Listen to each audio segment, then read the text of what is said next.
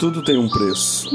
Os que semeiam com lágrimas cegarão com cânticos de alegria. Salmo 126, 5. Esta é a promessa de Deus para os seus filhos e protegidos, e é séria e verdadeira.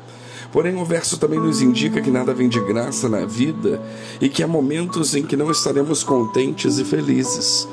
Quando nos deparamos com histórias de pessoas que se destacaram por alguma razão em suas vidas, geralmente temos o resumo do que poderíamos chamar de boa vida. Contudo, o que nos é dado examinar nesses casos é somente parte do todo, ou seja, os auges e ápices da caminhada dessas pessoas.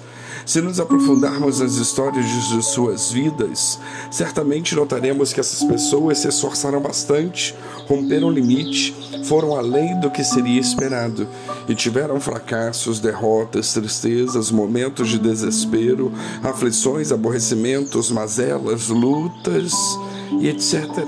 E isso em larga escala é uma síntese de qualquer vida. Ninguém há que passe pela vida sem desilusões, obstáculos e questões variadas, existenciais inclusive. A cada um de nós nos é dadas escolhas e oportunidades. Isso ocorre em todo o tempo sem cessar, desde as mais singelas e menores até as que terão maior impacto e importância naquilo que pretendermos ser e fazer. Um bom exemplo disso é a escolha de uma profissão. O sujeito decide, por exemplo, ser dentista. Logo, ele deve pensar em todas as fases do ensino até poder entrar no curso superior de odontologia e passar longos anos até se formar. Em seguida, ainda terá de percorrer certo caminho para adquirir experiência e lutar para estar sempre atualizado. Se acaso virmos esse profissional em um estágio posterior à última frase, certamente teremos uma boa imagem dele mas jamais teremos ideia do que esse cidadão fez e teve de passar para chegar onde chegou. Conosco é a mesma coisa. Na verdade, com todos nós. Ninguém senão Deus jamais saberá por completo as nossas lutas e perrengues pelos quais passamos até chegarmos a certo ponto de nossas vidas.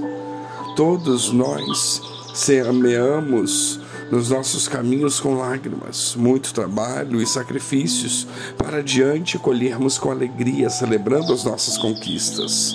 Nada é fácil e nada nos é dado de bandeja, de graça, sem contrapartida nossa mas nada se compara à maior de todas as conquistas passível e possível a um ser humano de ser conquistado que é a sua própria vida voluntariamente entregue a Cristo Jesus.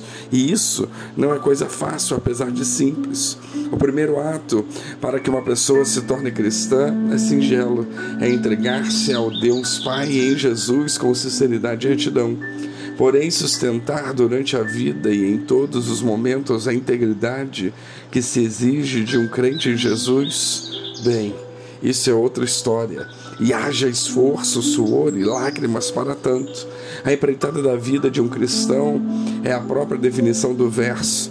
Nós geralmente fazemos as coisas com muitas dificuldades e muita oposição de todos os lados, mas o Senhor sempre nos honra com as vitórias necessárias e com os bons resultados, seja em relação às pessoas que buscamos atingir com o Evangelho, seja pelos nossos amigos, família, trabalho, sonhos e anseios, vida pessoal, em todos os níveis, incluindo mais do que tudo o nosso relacionamento particular e íntimo com o Deus Pai sempre crescendo como pessoa em estatura e consciência em Cristo Jesus.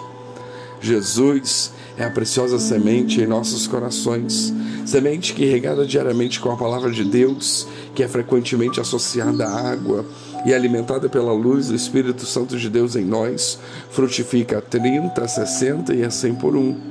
Todo esse bendito processo supervisionado e garantido pelo Senhor, que nos tem por filhos seus, amados e queridos, protegidos com zelo divino.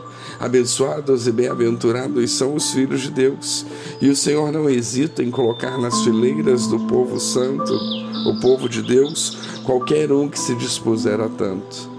Carregar o estandarte de Cristo em todas as frentes possíveis e inimagináveis é a mais alta honraria que um ser humano pode receber nessa vida.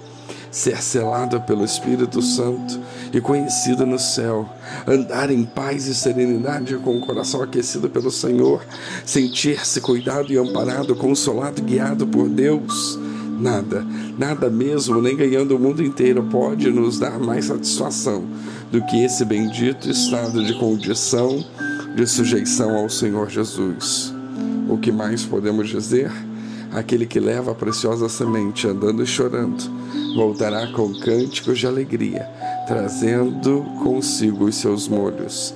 Salmo 126, 6. Que Deus nos abençoe.